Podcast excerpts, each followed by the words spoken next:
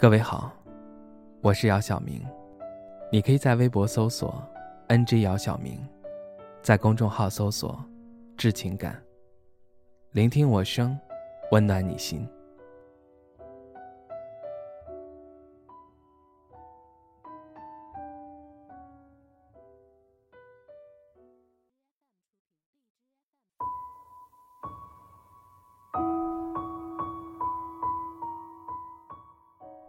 年近三十，我的婚姻大事再次成为家里人聚会的头号问题。不管在任何场合、任何时机，都会被拿出来好好的苦口婆心的说上一通。我甚至觉得自己为家里的谈资付出了很大的贡献。如果不是我的个人问题，他们会少了很多乐趣。老妈总说：“老大不小了，别挑了。”踏踏实实的找个合适的人嫁了吧，别一天眼高手低的，把自己耽误了。过了这个年龄，再嫁出去可就难了。作为新世纪独立自主的代表性女性，我扬起真诚的微笑说：“好的。”然后在心里默默翻了一个白眼。我总觉得婚姻这种事儿，还是水到渠成的好，起码心里舒服。有一次在外面吃饭，好友问我：“我到底想找一个什么样的人结婚？”我说：“合适就行。”他又问了一句：“还没忘记吗？”我怔了怔，笑着说：“没有，早就放下了。”我是说真的，也许你和某个人经历过很多的刻骨铭心，亲密到无话不说，到最后却完全割断了联系。你以为他很难忘。然而，时间过了很久以后，会突然发现，那个原本在心里占据很深地位的那个人，突然就消失了。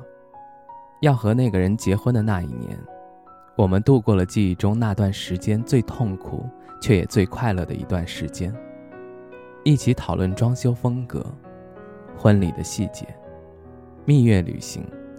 但也正是因为结婚，我们暴露了很多问题。最后一别两宽。人生就是这样，很多时候事情就差一步，就变成了另一副模样。好好的告个别，原本执手相伴的两个人，从此以后就再没了故事。后来的世界，你也许会在某个时刻突然想到一些不值得一提的小事，但也只是笑了笑。转身就去做了其他事，你当然还会遇到下一个人，或许还很幸运，觉得他各方面都很合适。唯一遗憾的，大概就是没有一颗完整并且热烈的想要与其共度余生的冲动了。他出现的时候，我刚刚结束了这场沉重的告别。他得知我的事情，知道我瞒着家里人扛下了所有。不远千里的专门探望，其实我们是旧相识，一起同过窗，爬过山，流过汗，知道对方的很多秘密。有年秋天发生了一些事情，提及一场说走就走的旅行，我们的想法一拍即合，当下定下了机票就出发了。客栈在露台放着两个吊篮，我们在凤凰古镇的沱江旁并肩在露台坐下。买了一些低度数的酒，就着江风，看着满天的暮霭苍茫，逆着时间的河流，很自然地聊起过去，回到了记忆的上游。高中时，谁给谁写过情书？谁被老师当做课堂典范？某个同学结婚了，谁家宝宝百天了？很多被掩埋的故事被重新提起，反而觉得很有趣。那是一段美好的记忆。漫长的回忆中，天空从蔷薇紫的暮色变成了漆黑一片，月亮静静的上中天时，我们的对话才戛然而止。那次以后，我们渐渐的恢复了一些联系，无话不说，任何话题都可以谈论好久。我们了解任何一方的喜好、脾气，这样的相处模式经过了很久，家里人也默认的看好这段关系。但我们始终没有走到最后一步的关系。直到婚姻的话题再次被提及，我再次正视这个词语。我比同龄的谁都明白，生活褪去激情后，就剩下了柴米油盐。但我发现，其实我从心底里抵触这两个字。我想不明白，为什么说合适就行的人，在遇到了合适的人后，却开始躲避。后来我明白了，不是对方不好，是我在处处小心的提防未知的那段关系背后的生活。我忐忑的和他坦白一切，出乎意料的是，我得到了对方的谅解，这让我更加的愧疚。但我真诚的希望他可以遇到一个好女孩，满足他对家庭所有美丽的幻想。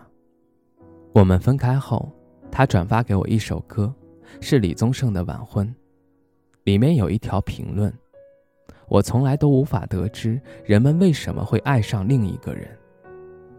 我猜，也许我们的心上都有一个缺口，它是个空洞，呼呼的往灵魂里灌着刺骨的寒风，所以我们急切的需要一个正好形状的心来填上它。就算你是太阳一样完美的正圆形。”可是我心里的缺口，或许却恰恰是个歪歪扭扭的锯齿形，所以你填不了。也许正因为如此，我只能辜负另一个人，去寻找另外一个真正正好的，能填补我心里缺口的那个人。我只能这样想。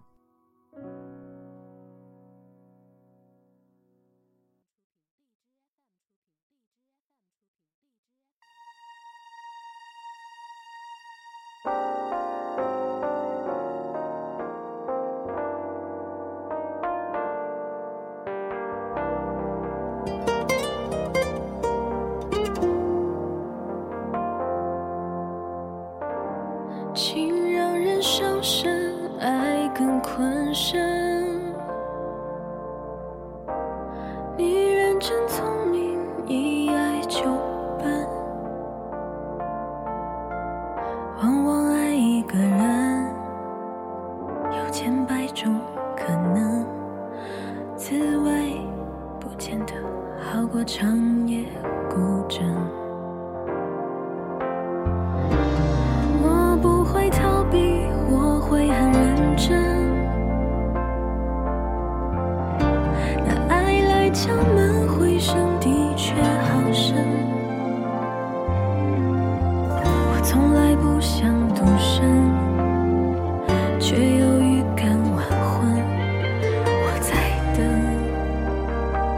世上唯一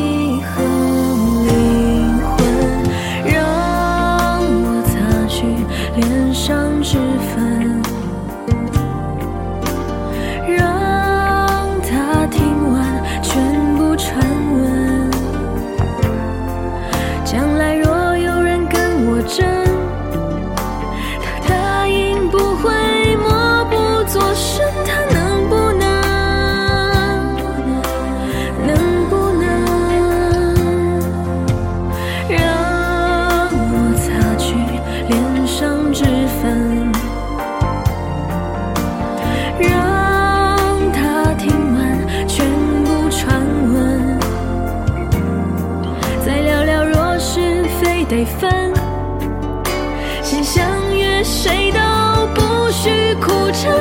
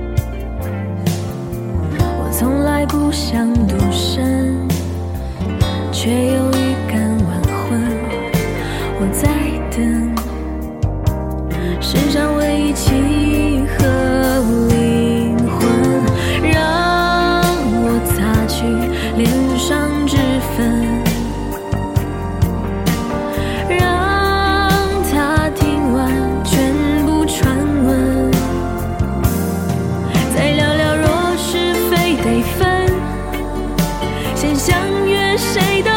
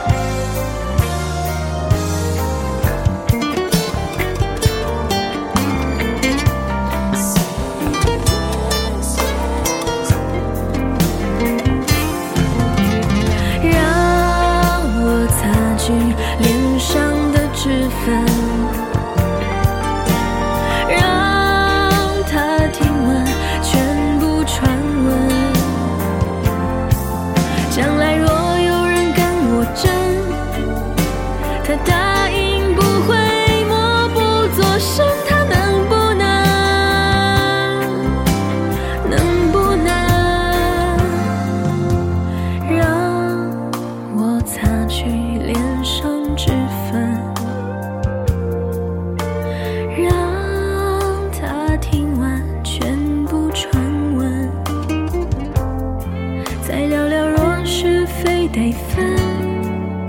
先相约谁都不许苦撑他能